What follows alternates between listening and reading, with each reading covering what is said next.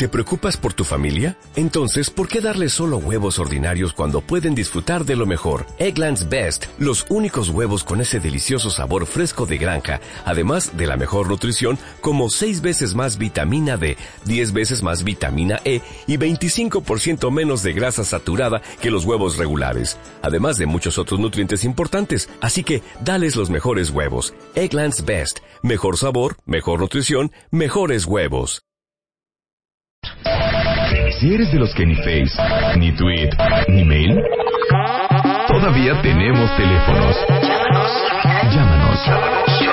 Lada sin costo 01800 718 1414 y 5166 900 Marta de baile en W. Ahora sí, señores. Venga la banda, cómo no. Alejandro Rosas está en la cabina. Yo empezaría. El 15 de abril, por cierto, se les logró la intención.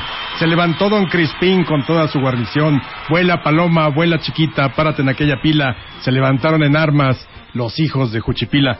Es el corrido de mi bisabuelo que se levantó en armas en 1910. Mira, mira, no, si tú lo traes en la sangre de veras, ¿eh? Lo traes, lo traes, lo Ahí vibra. traigo la historia bien escrita. Oye, ya nos queda muy poquito tiempo, Alejandro, pero te prometo que la próxima vez sí te vamos a dar un bloque sote completo, totototote, grandototototote.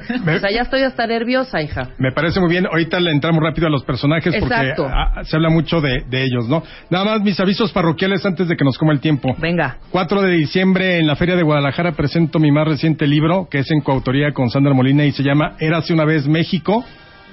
De las cavernas al virreinato. Editorial. Planeta, está muy interesante, ya platicaremos de él, Rebe. Vienes en diciembre, pero por supuesto, Claro, aquí a platicar de él. Y luego mi cuenta de Twitter es arroba ARR1910 y también recomiendo la de mi cómplice en historia, que es la condesa arroba mvivant con B chica, ahorita lo tuiteamos, para que la sigan, para que me sigan, ahí hay un, un intercambio de historias, mucho virreinato, muchas imágenes de arte con ella, de, del México colonial, de conventos, entonces los secretos del virreinato con la condesa mvivant, arroba mvivant. Increíble. Ahora sí, vámonos con... Ahora sí, a darle su merecido tiempo a los mitos revolucionarios. Hablemos de eh, las verdades a medias o mentiras completas de algunos caudillos, porque no nos va a tocar, de- no nos va a dar tiempo de todo.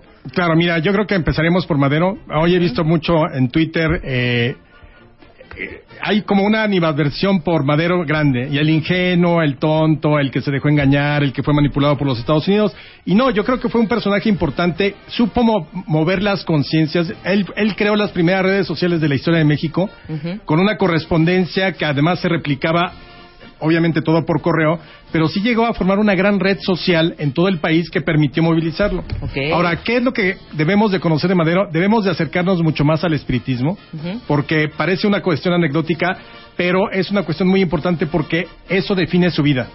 Él creía hablar con los muertos, era medium escribiente, dejó muchas cosas publicadas, artículos, dejó eh, artículos sobre eso, dejó un manual espírita eh, también que él escribió, dejó eh, comentarios al libro sagrado hindú de el Bhagavad Gita o el Canto del Señor, es decir, sí estaba muy imbuido del espiritismo y esa práctica la llevó, pero en términos cívicos, a la vida política. Vegetariano, 1,63 de estatura, eh, lo criticaban por ser un fiel absoluto con su esposa, no tuvo descendencia, eso es muy importante. Su caballo, por ahí mencionaban también que la estatua de que está en el, eh, eh, sobre Avenida Juárez, enfrente de Bellas Artes, que tiene las manos, las manos muy grandes, madero, pero no importa, eh, ahí está perfectamente ubicado porque en ese lugar donde está esta estatua, Ahí se detuvo el 9 de febrero de 1913 cuando iba rumbo al Palacio Nacional el día que estalló la escena trágica y ahí se tuvo que bajar, exactamente donde está el caballo, ahí se tuvo que bajar para protegerse en la fotografía Daguerre. Y por cierto, el caballo de madero se llamaba Destinado. Y tuvieron que venderlo la familia, fíjate, en el nombre lleva la tragedia, el, el caballo en el que va ese día montado se llama Destinado, y tuvieron que venderlo para que Galloso hiciera, se hiciera cargo de las pompas fúnebres porque no querían ni un vale ni un pagaré, sino Sí, tenían no. que pagar en efectivo. Wow. Entonces, ese es Francisco y Madero. Yo creo que es mucho mal, muy mal presidente, pero creo que un gran eh, ideólogo en términos de lo que debe de ser la democracia y el ciudadano. Por ahí tuiteé hace rato en el timeline está eh, uno de los discursos que creo que resume perfectamente sus ideas democráticas. Bueno, vámonos con Zapata. Venga, Zapata. Zapata, yo creo que la importancia de él es que pone en, la te- en, en tela, eh, digamos, en la mesa de discusión un tema que nadie tocaba o que al menos era ignorado por las clases porfiristas, que es el de la tierra. Y es un tema que sigue vigente. Ese tema de la tierra, sí, quizá lo hizo muy, muy hacia Morelos, lo, lo ciñó mucho al estado de Morelos y a sus títulos de propiedad que él guardaba, porque además él quería que se repartieran las tierras de acuerdo a los títulos de propiedad que habían dado los virreyes tiempo antes. Claro. Entonces, obviamente, pues no había como una visión del campo moderno, productivo, plusvalía y demás. Y Sin- aparte era caudaladón, ¿no? O sea, no, era el... Digamos, yo lo ubicaría como clase media. Ok. Clase media, con, de repente con ciertos lujos. Por ejemplo, le gustaba mucho la comida francesa. Le gustaba mucho el coñac. Uno pensaría que, pues, Zapata, el macho mexicano, toma tequila o aguardiente, ¿no? Claro. Whisky, perdón, eh, coñac. Coñac. Y le gustaba la comida francesa también. Cuando tenía su dinerito, pues se podía ir a algún restaurante en Cuernavaca. Además, tenía sus caballos propios, su pedazo de tierra, o sea, sí tenía su tierra. Y alguna vez lo comentamos, un día que tuvo una muy buena cosecha de sandías, lo que ganó no fue para que comprara carne porque no podía comer, no, él comía muy bien. lo, lo utilizó para comprarse una botonadura de plata y para su traje de charro. Era el charro entre charros, un extraordinario lazador de caballos y demás. O sea, entonces quiere decir que era materialista también el Zapata. Claro, pues es ¿cómo que no, yo no creo que, que esté peleado luchar por una causa social. Creo que eso es lo, lo importante en Zapata. Luchas por una causa social, crees en la defensa de tu pueblo y demás, pero ¿por qué no te vas a dar también tus lujos o, o- o- por momentos disfrutar Sí, de la de vida acuerdo. con, con pasiones dionisíacas, como les llamaba Va- Si Vasconcelos? el ¿no? donero era Beber suyo, bien, se merecía su, pl- su Claro. huevilla. Además, eso sí, nunca aceptó, por ejemplo, que le dieran una hacienda por lo hecho en la revolución. Nada. Él Claro. peleó desde marzo de 1911, que por cierto inicia su revolución en Chinameca. Casi lo matan ahí en 1911 y curiosamente terminará siendo asesinado en Chinameca, pero ocho años después, en 1919. Oye, no hemos hecho nunca esta pregunta. ¿Cuál? Y que nos hacían a nosotros en primaria. ¿Quién es nuestro personaje de la historia mexicano favorito? ¿No? Nunca le hemos hecho. A ver No. nos digan. A ver qué el nos tuyo, dice obviamente, Villa. No, ¿No? Madero. Madero. Madero para mí Pero es... Villa también es uno de tus hits, ¿no? No, fíjate que le tengo cierto respeto. Ajá. Ok. Y vamos con Villa. Villa, fíjate, uno también pensaría que era el hombre típico de Pancho Villa con sus dos viejas a la orilla, pero no eran dos, eran como 27. Se casó como 27 veces según cuentan pues los biógrafos.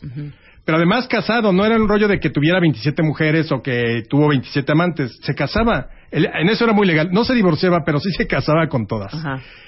Era un hombre que podría, yo lo he definido quizás sin ningún tipo de base científica, pero para cómo se comportaba, podíamos llamarlo bipolar.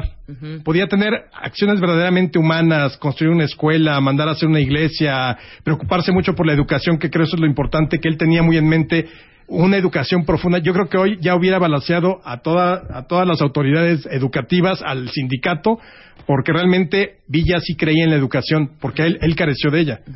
Entonces era muy, muy clavado con la educación. Pero, otro lado, se podía levantar de muy mal humor y mandar fusilar y acabar con, con gente y cobrar venganza. O sea, realmente era un tipo que podía ser sanguinario. El gran, para mí el gran mérito de, de- de Villa es que él logra derrotar a, a Victoriano Huerta en la Revolución Constitucionalista, que es la de 1913 a 1914. Sus grandes batallas, la de Zacatecas, Paredón, San Pedro de las Colonias. Pero yo creo que fuera de ese periodo, realmente lo que, lo demás, lo, lo que vemos después es un hombre verdaderamente enojado, molesto, eh, que además se manifestaba en la guerra, eh, ya sin un plan muy claro de qué hacer con el país, no tiene conceptos muy claros. En, ese, en esos momentos estamos hablando de que desde que es derrotado en el 15 hasta que se rinde en el 20, y luego ya otra vez cuando se retira en 1920, ahí él sí acepta una hacienda, la de Canutillo, y cerca de ahí en Hidalgo del Parral es donde lo van a asesinar en 1923. Ahí sí ya nuevamente se preocupa de la educación de los niños, trae huérfanos, trae a los hijos de, de- de- de sus mujeres. Igual podrías pensar que Villa pues, era el típico que llevaba su botella de tequila siempre. Sí, claro. Era abstemio. Y me- macho, macho, macho, macho. Oye, ¿con 27 mujeres o cuántas? Sí, 27 y además hijos por todos lados. Por eso aquel insulto de las abuelas, ya, mi abuela me dejó, me llegó a decir, eres un hijo de Villa cuando me portaban, y te Claro. malcriaban. Así eras, eres un hijo de Villa. Era abstemio, pero en los últimos años de su vida le da por beber anís. Ok. Entonces se vuelve un adicto al anís los últimos tres años. Estamos es hablando del 20 al también, 23. No como el Noble, es un digestivo, claro. un digestivo. es- No más que. Vino. Exactamente. Es un digestivo, pero en exceso, hijo, te produce unas crudas verdaderamente Sí, brutales. me imagino, Alejandro, me imagino. ¿Quién más? Bueno, Carranza. Carranza es otro personaje también muy. Casi. A mí ese Carranza no me cae bien. A mí tampoco. Fíjate que Carranza es de los pocos que... ugh, Me parece anticlimático, me parece un hombre eh, muy muy inteligente, pero perverso en o sea, me términos hacía, de, sí, de- maca- del poder. maca- maquiavélico y hasta hipócrita. Sí, sí, sí. Pero además, No, sí. yo, pero yo sí creo que fue el estadista de la revolución, porque él tenía una idea muy clara desde el principio de dónde ir a dónde. Y lo que él quería era la constitución, eh, plantear, va, va jalando todas las reformas y todas las ideas políticas y sociales y económicas de la revolución, se las va llevando él y las plasma en la constitución. Pero como, igual que con las locuras de Villa, de Zapata o de Madero, este cuate era un obsesivo de la historia. Tan obsesivo que él se creía Juárez. Entonces, por ejemplo, cuando inicia la Revolución Mexicana, él pone en vigor la ley que Juárez había puesto en vigor el 25 de, eh, el 25 de enero de 1862 para combatir a los franceses. Pues la pone en vigor Carranza para combatir a los huertistas. Porque le decían, ¡ey! Esto ya se fue de "He- Juárez, hello, ey". déjalo. Bueno, decide ir a Veracruz y desde allá encabezar la lucha contra Zapata y Villa en 1914 porque Juárez se había ido a Veracruz en la guerra de reforma y ahí estableció su gobierno. Y como Juárez en Veracruz lanzó las leyes de reforma, ah, pues Carranza también tenía que hacer una gran ley y lanza desde Veracruz la ley agraria. Y luego, como en Querétaro se derrotó al imperio, Juárez derrotó al imperio en, en 1867, entonces Carranza designó Querétaro la capital de la República para la Constitución. Entonces, una fijación absoluta por. Benito Juárez. Trepadorcillo, además, ¿eh? Eh, creo que sí es un estadista porque tiene una idea muy clara de lo que debía ser el Estado que surgiera de la revolución. Eh, tenía la sangre fría para acabar con sus eh, enemigos, como por ejemplo contra Zapata o contra manda asesinar a Zapata, a Felipe Ángeles permite su fusilamiento. Y además era soberbio. Eh, llegaba a algún lugar donde había algún retrato de, de Madero y decía que lo quitaran y que pusieran uno suyo. Y luego, fíjate, allá por 1915 decide, ya siendo presidente, decide retirar la moneda, porque antes era moneda de plata la que circulaba. Entonces decide re- eh, retirar la moneda y sustituirla por billetes. Y entonces, un tinterillo de la prensa, algún periodista que no comulgaba con las ideas de Carranza, escribió un, un verso. Decía así, el águila carrancista es un animal muy cruel. Se traga toda la plata y caga puro papel. Uy, Wow, entonces cuando Carranza ve eso, dice, no, a ver, tráiganme, consíganme a ese, a ese tinterillo, a ese periodista, pseudo periodista, vamos a acabar con él, es increíble que, que, que se burle así de mi medida. Y entonces al otro día aparece otro verso, recompensa, ¿y eso con qué se paga? ¿Con lo que el águila come o con lo que el águila caga? ¡Wow! Nunca atraparon al, al periodista y ese es un poema, bueno, un, un versillo que, que cita José Fuentes Mares, en uno de, historiador de Chihuahua, en uno de sus libros. Ese es el personaje de Carranza, ¿no? Otro personaje más eh, es Obregón. Obregón es el único caudillo invicto de la revolución. Acuñó una serie de frases maravillosas como nadie resiste un cañonazo de 50 mil pesos para Claro. decir que pues, ningún político se resistía a una buena lana. Exacto. Él decía que tenía tan buena vista que desde Sonora alcanzó a ver la silla presidencial.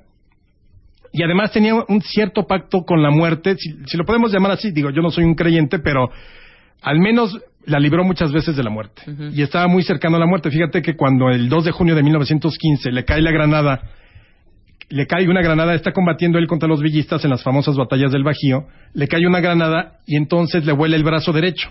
Entonces, instintivamente Obregón dijo, ya no sirvo para nada, saca la pistola con la izquierda y se dispara en la sien. Pero esa mañana su ayudante había limpiado la pistola y la dejó vacía. Mira. Entonces ya recuperaron el brazo. Dice Obregón que él recomendó a sus ayudantes para recuperar el brazo. Miren, vayan ustedes al lugar donde fue, era Santana del Conde en, en- en- en Guanajuato.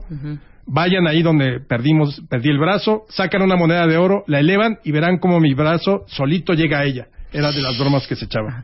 ¿Sabes a mí qué me dejó Obregón, Álvaro? ¿Qué? Un trauma cañón Por la mano. por la mano, hijo. O sea, de verdad, soñé con esa mano. Es que también, ¿a qué nos llevan a ver eso?